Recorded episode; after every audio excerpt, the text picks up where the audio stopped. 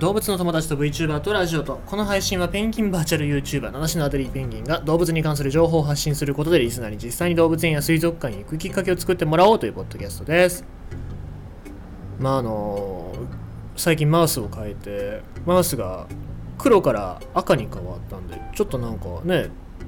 赤っていうのは情熱の色と言いますけども僕はイメージカラー自分のイメージカラー青だと思ってるので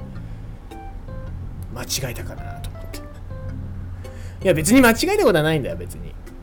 ただまあなんかこう新鮮というかねなんか運気が上がるんじゃねえかなと思ってマウス買ったんですけど。で、まあ、新しくしたからちょっと運が上がったかなと思って麻雀を最近ちょっと麻雀のゲームをちまちまとやってますので麻雀やって勝てるかなと思ったらまさかのね5連敗っていう5回連続で最下位っていうそういう運の回ってこなささ。何なんだろうね。もともとそんなに金運だったり勝負運っていうのがね良くないので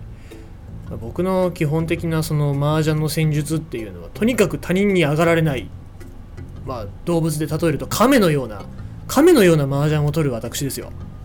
えー、だからもうなんだろうとにかく守って守ってっていうのですけども赤ってさもらうとなんかこう攻めたくなるじゃないですか。なんかこう言い伝えだけどさ陰部ふんどし赤いふんどしをしてると性欲が強くなるみたいなそういう言い伝えがありますけど、まあ、どっかから聞いたから別に知らないよ。知らないよ。そなソース元はわからないですよ。ソースは自分で調べてください。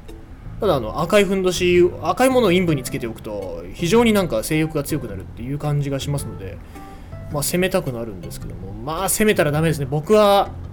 攻めの動物ではないんだなっていうそんなそんな感じです。はい。もう麻雀しばらくやりたくないですね。はい。えー、っと、そんなこんなで今日は亀のニュースを読みます。えー、ガラパゴス諸島のエスパニョーラ島に生息する固有種のエスパニョーラゾウガメはかつて絶滅の危機に瀕していましたがディエゴという1匹のオスが交尾しまくって800匹の子孫を残して危機は回避されましためでたく種を絶滅の危機から救ったディエゴは種亀としての役目を終え数十年ぶりに生まれた島であるエスパニョーラ島に帰還したと報じられていますと。これサイエンスアラートのソース元ですけども、えー、 Diego the、えー、 magnificent magnificent 壮大なとかって意味ですからね、えー、 hero of the Galapagos has finally returned home って書いてます。まあヒーローが帰還してきたよみたいなそういう見出しでしょうな。えー、このエスパニョラゾウガメっていう繁殖プロジェクトはガラパゴス諸島におけるリクガメの繁殖プロジェクトの一環としてスタートしましたというわけなんですけどもこのプログラムが始まった当初っていうのは野生の個体数がメス12頭オス12頭しかいなかったので、えー、っとこれを飼育下にいる繁殖に適したエスパニョラゾウガメを探し出してえー、種亀として、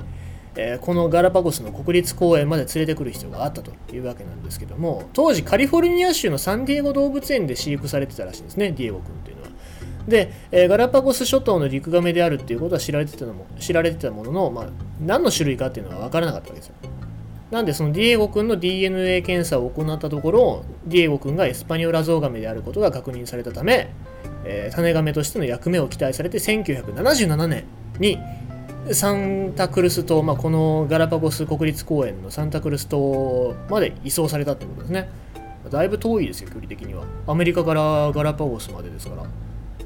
え、でこのディエゴ君っていうのは体重が約80キロ、高さが1.5メートル、え、首や足を伸ばすと全長90センチにもなる大きさの、え、ディエゴ君なんですけども、もうこのサンタクルス島で驚異的な働きを見せたというわけなんですね。その数っていうのがメスとの交尾を繰り返して実に800匹もの子孫を残すことに成功。プログラム終了までに生まれた個体数は2000匹にも及びますがその40%近くはディエゴの働きによって生まれたそうですというわけなんですよね。うんすごいですね。で、まあ、ディエゴ君、年齢がどれぐらいかっていうと、ディエゴ君がもともと捕まえられたのが1928年から1933年頃に捕まえられてアメリカに移送されたらしくて、で、まあ、もともと1920年より前にエスパニョラ島で生まれたんじゃないかっていうふうに、えー、推測されてるわけなんですね。まあ、そんで、えー、今で言うと100歳ぐらいに今なるのかな100歳ぐらいになって、えー、ようやく役目を終えたということで島に帰還をしたというわけなんですね。故郷帰りをしたというわけなんですけども。まあこのあれなんだろうね。動物園で飼育されてる期間中っていうのがずっとムンムンしてたんでしょうね。他にもそういう亀さんがいなくて相手もいなくてああ僕は一生童貞で死ぬんだと思ってたディエゴ君ですよ。一生童貞で死ぬんだと思ってたディエゴ君が、えー、まさかのその異世界転生。ね。えー、ちょっとこれ素晴らしいですね。でまさか行ってみたらメスばっかりもうこいつら全員種つけていいですよ。お願いしますっていうそういう世界に転生してで、えー、メスの交尾を繰り返して、えー、800匹。すごいね。でまあ個体数は回復して役目を終えて100歳になって島に戻ってきたというわけなんですけどもこれはいや素晴らしい。いやもう羨ましいとかじゃないですよ。もうそれは仕事ですからディエゴ君の。素晴らしい働きですよ。でまあこのエスパニオラゾウガメ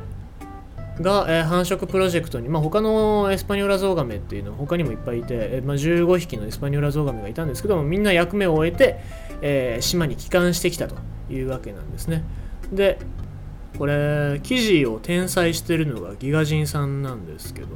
これ最後の締めくくりがさ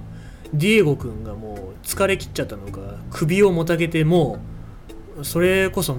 文字通り亀の頭がこうダラーンってなってるそういう写真で締めくくっちゃってんだよね。まあそれ100歳になりますから疲れるでしょう。よく頑張りましたと。なんか僕の方からも同じオスとしてこう称賛してあげたいなってそういう感じですね。ということで今日は絶倫ガメディエゴくんのお話をしたんだけどもなんかよく考えてみると2日連続で繁殖の話してますね。何なんだろう最近。